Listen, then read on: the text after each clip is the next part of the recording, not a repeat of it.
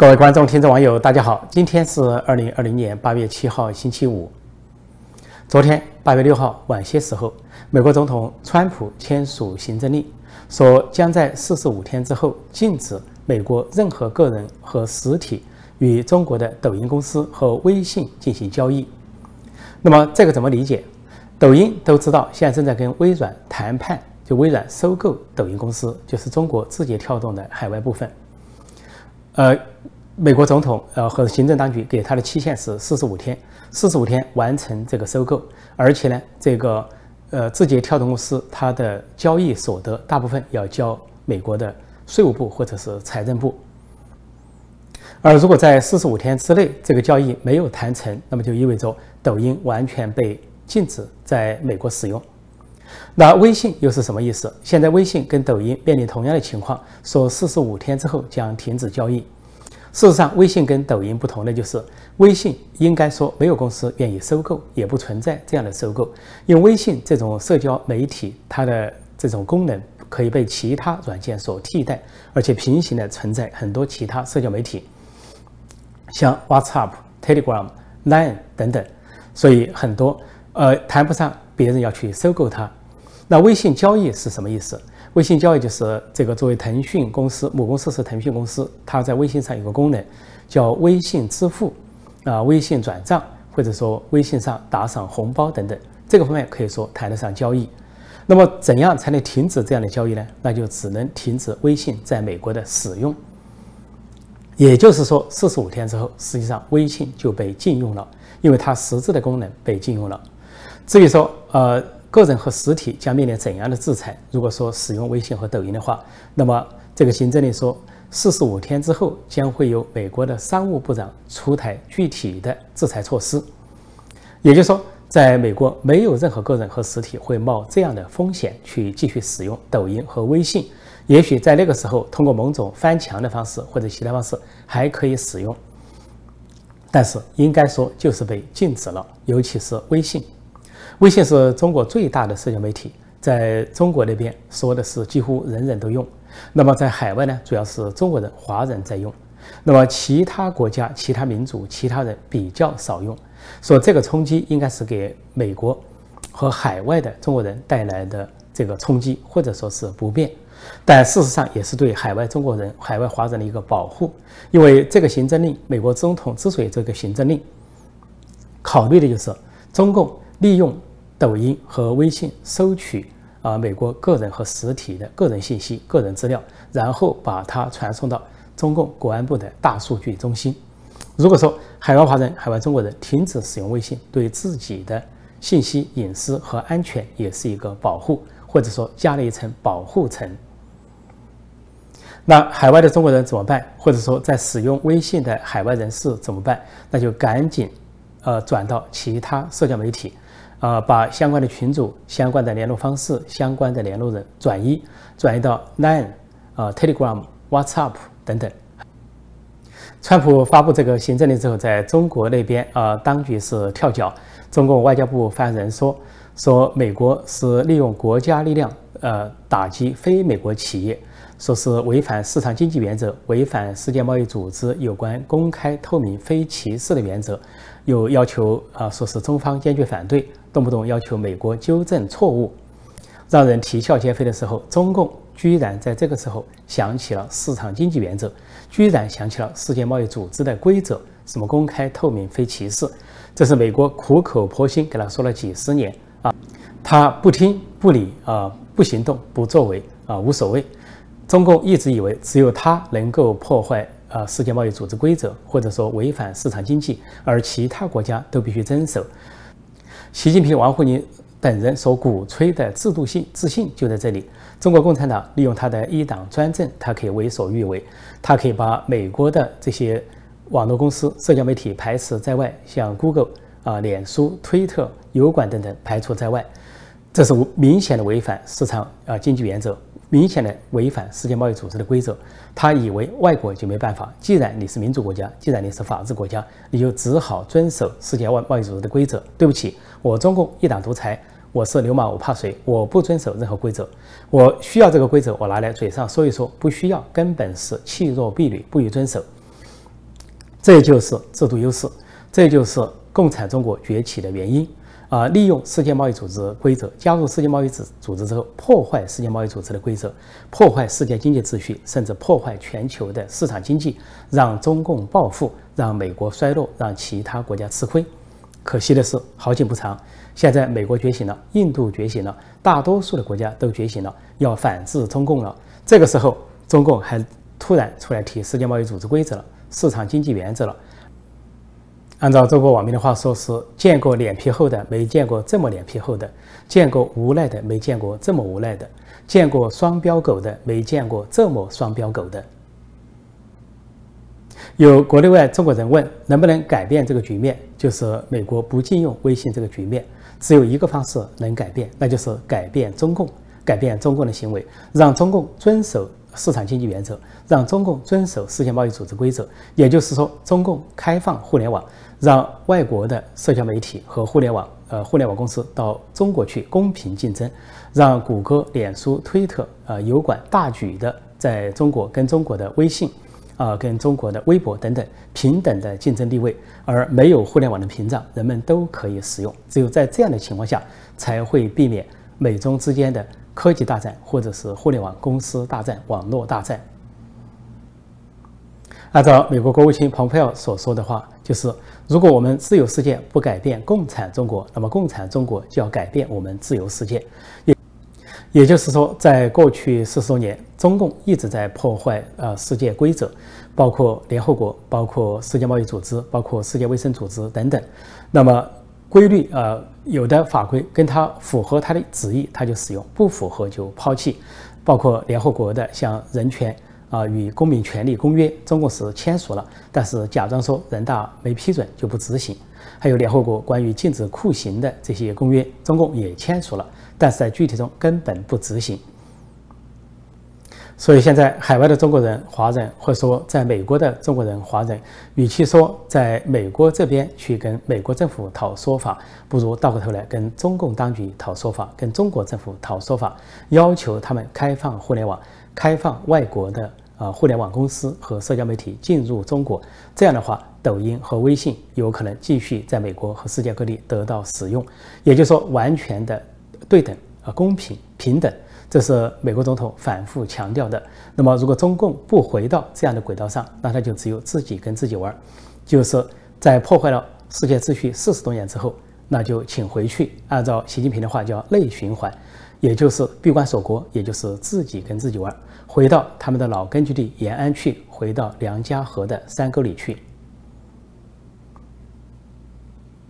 昨天八月六号，美国国会参议院全票一致的通过一项法案，限制呃美国的联邦呃机构呃他们的设备使用呃中共的这个抖音公司的任何的软件啊不能下载。这联邦政府就包括了。不仅是美国政府的官员，还有国会议员，还有他们的助理、他们的办公室成员，还有跟美国政府相关的承包商、公司等等，在电脑、手机上一律不得下载抖音软件。这个参议院通过了这个法案，实际上在上个月众议院也通过了这个法案。那么参众两院都通过了之后，如果经过总统签署，就会成为法案。目前这个中共的这个呃字节跳动的海外版抖音公司所正在跟。美国的微软公司谈判收购事宜，而川普总统说限四十五天完成收购，而且大部分这个抖音公司获得的收购资金就是售价，它的收入大部分要交给美国政府，美国政府的财务部，也就是以交税或者其他方式。那么现在就在这个时候呢，参议院通过这个法案，但参议院的有关的议员，比如说霍利，他还是疑问，说由微软来收购抖音是否能够做到根绝这个安全问题。他向微软公司提出了一系列的问题，说微软公司如何保障能够清除安全隐患？另外说，这个抖音，呃，抖音公司它这个软件有没有后门？能不能会不会收集美国的信息？另外说，这个抖音如果被微软收购之后，这个海外版跟中国版有什么区别？中间有没有什么连接？他都要求微软做出完全的回答，在收购前。所以一些议员表示呢，就这个收购仍然让大家不能够放心。实际上，现在美国正在科技领域、应用软件领域啊，对中共展开全面的围剿和清洗，要把中共的应用软件赶出国门。因为就在再早一天，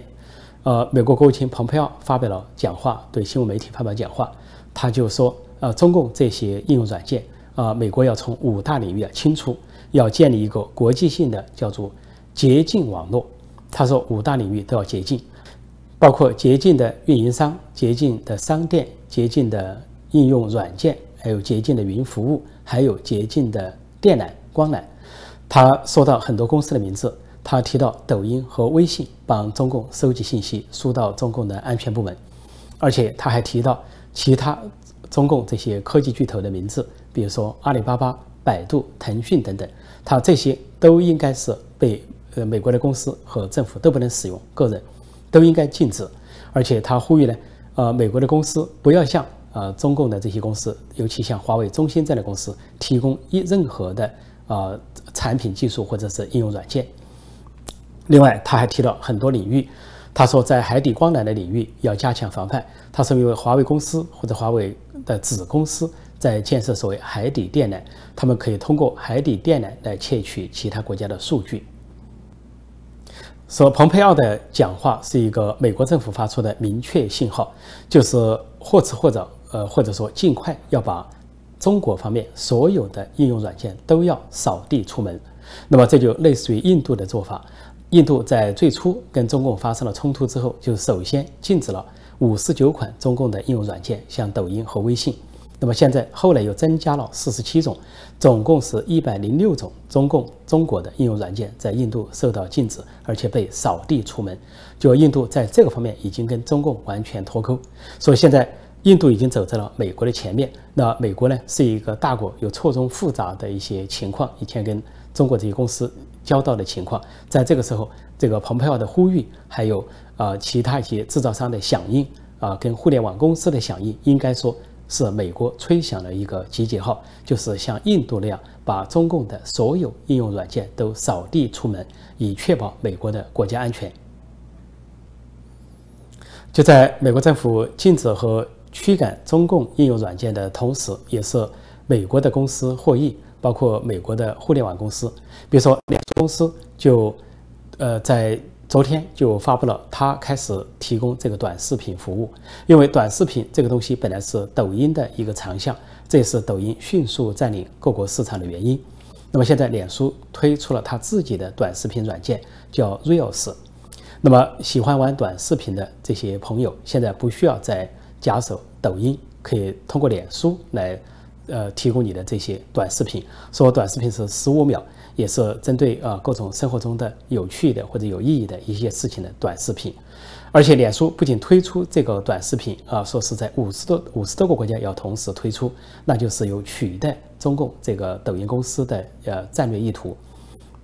另外，由于这样的发展，脸书还取得了一个制高地，就是脸书呢现在是租下在纽约市中心。一个邮政大楼有一百零七年的悠久历史的地标建筑邮政大楼，所租下这个邮政大楼之后，作为脸书在纽约的总部，显然这预示着脸书将有大发展，将有一个蓬勃发展的前景。而前几天，脸书的创始人扎克伯格在华盛顿乔治城大学的演讲中，对中共的言论审查做出了猛烈的抨击。他说。啊，中共就像抖音公司审查言论是对自由世界的侵犯。他说，呃，中共的这些呃互联网巨头或者是这些应用软件是对自由世界普世价值，尤其是言论自由的挑战。他说，如果让中共这些呃应用商去占领国际市场，那就意味着有一天美国要按照他们的标准来行事。他还讲到，脸书曾经尝试进入中国，因为他觉得脸书应该是。国际化的、世界化的，但是在尝试进入中国过程中，始终受到挫折。就是中共始终不准脸书进入，除非脸书符合它的标准。在中国那边，一些亲共人士认为，扎克伯格这个表态实际上是让他们出乎意料。他们原先以为扎克伯格是亲共的、亲中的，因为中共对他下了很大的功夫。很多次把他重金请到中国去访问、去考察，似乎要为中共目前的这种价值体系去背书。再加上这个扎克伯格，他的太太是一位华人，那么让中国方面产生了幻想、幻觉，以为他是可以被收拢的，是可以贿赂的、可以收买的，呃，来把脸书改造之后，改造成中国版来为中共政府服务，成为压迫中国人民的工具。那么现在这个扎克伯格的表态，就给了中共可以说迎头痛击。所以中共那边的亲共分子、小粉红、自干五五毛党乱成一团，纷纷对扎克伯格展开人身攻击。但是却不知道此一时也彼一时也，现在整个气候已经变了。说美国这些互联网公司也都清醒过来，开始跟中共切割，或者说分道扬镳。就在美国上下、美国朝野一片反共的大背景下，《纽约时报》悄悄地拆出了两百多个有中共呃付费的一些广告。那么，《纽约时报》表示，现在是反思的时候，因为《纽约时报》经常为向中共的《中国日报》啊放一些内页广告，来让中共呢付出高昂的广告费，让《纽约时报》有所收获，然后呢，让中共在那里啊变相的借《纽约时报》的发行量来宣传他们。不仅如此呢，《纽约时报》还受到中共的一些贿赂和腐蚀，以至于这些年前后刊登了两百多篇文章来为中共曲线辩护，甚至呢，《纽约时报》的中文版刊登一些似是而非的、呃态度暧昧的文章来为中共的各种东西拆解，有时候给人的感觉，他批评美国总统比批评共产党还要多。甚至于《纽约时报》还让一些习近平和习家军在海外的代理人，在这个《纽约时报》的中文版发表一些文章，小骂大帮忙，来为习近平的一些政策进行辩护。《纽约时报》是美国的主流媒体，是左派报纸。他批评共和党或者批评呃美国总统，那是他的这个言论自由和他的新闻方面的权利，这无可厚非。保持不同的观点啊，不同的视角。但是如果他为中共辩护，或者是曲线的为中共辩护，或者说，不管是主观是客观被中共所利用，那就是一个国家利益的问题，就直接或间接会损害到美国的国家利益。所以现在《纽约时报》看上去已经进入了反思、反思、反省的阶段，希望《纽约时报》能够像美国的其他部分一样觉醒过来，对中共说不，让美国这家知名的主流媒体洗心革面，重新走上人间正道。而就在两天前，美国总统川普在记者会上表示，说最近一段时间，中共是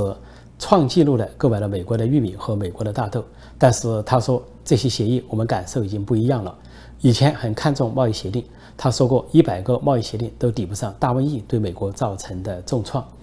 那么现在他在七月份也表示过，他根本不考虑第二阶段贸易协议，因为他觉得贸易协议跟大瘟疫给美国造成的损失相比，已经不足为道。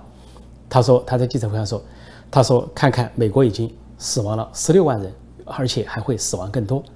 他还说现在整个世界都变了，看看人们走来走去都戴着口罩。他说看看欧洲，看看法国、意大利、西班牙这些国家变成了什么样子。各个国家整个人类的生活都发生了变化。他说中共在蓄意的隐瞒。他说本来他可以控制在中国，控制在武汉，但是却蓄意的。危害了其他国家和世界，传播到其他世界、其他国家，这是川普对中共可以说最近反感和这个反击反制的重要原因之一。而且美国始终坚持在这个问题上对中共是不依不饶，要求他提供病毒的来源，而且对他的隐瞒和传播要负起他的责任。所以，美国国会在酝酿各种的法案。说允许美国人民以个人的名义去控告中共，要中共对美国人民索赔，而相关的这个主权豁免法也可能在呃众议院、参议院得到通过，就是中共政府啊丧失在美国呃法律下的所谓政府豁免权，而受到这个美国民众的控告。所以，川普还在记者会上提到跟习近平的关系，他说一方面。讲了一句客气话，说过去我们本来关系很好，但这个话是面子上的话。他但是现在情况不一样了，他就暗示他跟习近平已经是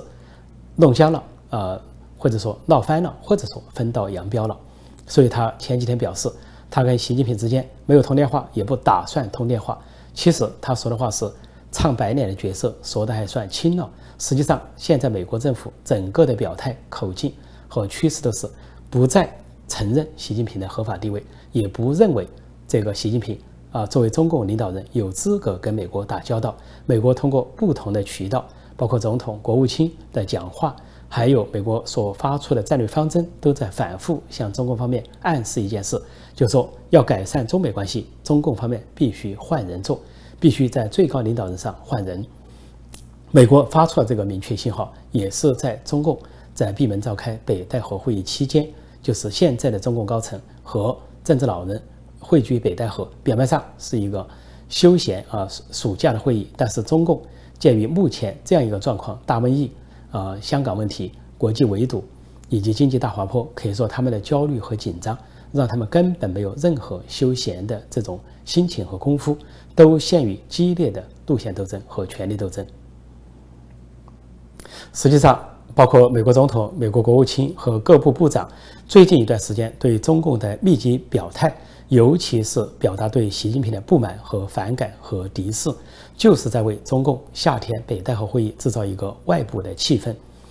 向中共内部传达一个信号，就是希望中共内部的改革派、开明派能够占上风，或者说相对比较理性、比较务实的这一派。能够在路线斗争和权力斗争中胜出，能够击败习近平和习家军。因为习近平这批当政的这一派，习近平也好，王沪宁也好，栗战书也好，还有习家军也好，他们奉行的是两极政策，一个是极左路线，再一个是极端独裁。这个两极极端到什么程度，连他们习家军自己的人都受不了，无法去贯彻执行。就跟陕西省委书记胡和平最近被民生安调到北京。做文化和旅游部的党组书记，他所说的那样，他无法按照总书记吩咐的那样，什么扭住不放，一抓到底，就他做不到那个程度，坏不到那个程度，因此呢，他就被调离。总而言之，美国政府向中共统治集团、向北戴河会议发出了明确的信号，就是不要习近平，抛弃习近平，搬走这个绊脚石，才有可能使现在全面。敌对的美中关系峰回路转。关于华为公司副董事长、财务总监孟晚舟最近有新的进展，那么加拿大总检察长，也就是这个国家的司法部长，对记者发表讲话，他说孟晚舟这个案审理到现在已经完全具备了引渡美国的条件，因为这个案涉及到呃银行欺诈和信用欺诈，那么是因为。呃，华为公司在美国开公司，但是违反美国对伊朗的禁令，不仅把美国的产品和技术卖到伊朗，而且呢，通过国际银行进行结算，其中就通过汇丰银行。那么在这个过程中，美国进行调查，而孟晚舟等人呢又撒谎，啊，否认他们有这样的交易，或者把一些公司改头换面，说成不是华为的公司，因此构成了双重的欺诈，就是信用欺诈和银行欺诈。那么现在在加拿大审理之后，发现孟晚舟本身就是这个欺诈的主角，而孟晚舟本人也承认了这一点，所以，呃，加拿大司法部长就表示，现在所有的条件都已经足够了，就是可以把孟晚舟引渡给啊美国了。就在这个时候，中共立即做出了报复。就又把一名加拿大公民判处死刑，说是贩毒。但是非常具有讽刺意的是，自从孟晚舟这个案件爆发之后，中共已经先后把六个加拿大人扣为人质。那么其中有呃前外交官康明凯，有前商人斯帕福啊，关得不见天日。那么另外呢，把一位加拿大人呢，说谢伦伯格从十五年徒刑改为死刑。另外三名判死刑的非常好笑。表面上是加拿大公民，实际上是中国人。因为最近一些年，很多中国人移民加拿大，移民了加拿大之后呢，他们又反过来，不要他们是投资移民或者其他移民，反过来主要在中国那边去生活，或者是工作，或者是经商。所以他们籍贯是加拿大的，人却是中国人。所以最终表面上看是加拿大公民，事实上是中国政府把中国人自己当成了报复的对象。比如说最新被判处死刑的这位，姓徐。叫徐伟红，他在被广州的中级法院判处死刑，说他贩毒，而跟他合作的呃中国籍的中国人呢判处无期徒刑。实际上，呃，中国方面判处加拿大公民死刑，也就是中国人呃死刑啊，两天有两名啊，除了这位姓徐的，还有一位姓卢的，都做出这样的判决，一个是在广州中级法院，一个是在佛山中级法院。中共呢知道。很多的加拿大公民在中国，其实这些都是华人，都是中国人，所以表面上在报复加拿大，实际上也是在拿中国人进行报复。所以有的网民就说说做中国人太难了，说你保持做中国公民吧，那是受到中共的任意的欺压、欺负或者是迫害。呃，如果你在中国犯了什么事情的话，是叫天天不应，叫地地不灵，就是中共的官吏就把你往死的整。但是好不容易移民了，当了加拿大公民或者其他国家的公民，成为这个某国籍的华人，结果呢，又成了呃中国跟加拿大之间冲突的牺牲品。就一旦中国跟外国发生冲突，结果把加入了其他国家的中国人又当成了。啊，惩罚的对象或者是报复的对象，所以做中国人不是，不做中国人也不是。当然，一些网民说这些加入了其他国籍又回到中国去工作、生活、经商的中国人，所以是自找的，自讨苦吃。因为你既然呃加入了成了其他国家的公民，你何必又跟中共拉扯在一起？而且其中有的加入了外国公民，比如说美国公民、加拿大公民的中国人，居然。呃，不管生活在美国、加拿大还是在中国，居然有的还本身继续充当小粉红或者自干五或者五毛党，为中共效劳。说这个时候受到中共或者被中共拿来当牺牲品、当报复的对象，那就更是要从自身去找原因了。世界卫生组织派往中国的呃这个国际调查的先遣小组已经返回世界卫生组织。呃，说是在中国从七月十一号到八月二号进行了这个呃相关的活动，那么长达三周。那么现在说这个先遣小组的工作已经完成，为下一步奠定了基础。就是下一步以世界卫生组织牵头，将派出更大规模的国际调查小组前往中国调查病毒的来源。但是中国方面呢，却轻描淡写，不说成是调查病毒的来源，说成是叫做呃病毒溯源。还说是跟世界卫生组织的科研合作，还说成是预备性磋商，尽量是以降调、中性化的描述这个宗旨。而世界卫生组织是跟中共谈判了很久，讨价还价很久，长达差不多半年时间，才在七月份才能够进入中国去调查，这是国际社会诟病的原因。那么现在就在这个先遣小组回来之后呢，中共的外交部发言人居然说成是，呃，在双方合作在讨论什么？动物来源啊，中间宿主还有传播途径，就外交部发言人汪文斌就是把它定死在动物身上，也就是说根本不讲到武汉实验室出现了什么问题，还有跟中国的军方有什么联系，是不是中共的这个武汉病毒实验室的泄露，或者是其中的生化武器的腌制，这是国际上广泛的怀疑，而中共已经。销毁病例，并且进行了大量的封口，包括对科研人员的封口，对医务人员的封口，然后才让世界卫生组织的先遣小组进入。但是中共这个口气就是，无论你怎样调查，无论你派派谁来调查，能到哪里去，不能到哪里去，完全由中共说了算，中共要把持。看上去世界卫生组织的先遣小组根本没有去武汉实验室，而且中共始终要把这个定性为动物。硬要把这个新型冠状病毒说成是来源于动物，中国的所有这些动作和言论都在表明他们心中有鬼，欲盖弥彰，此地无银三百两，继续掩盖这次大瘟疫的真正来源，尤其是不可告人的重大可疑来源。好，今天我就暂时讲到这里，谢谢大家收看收听，再见。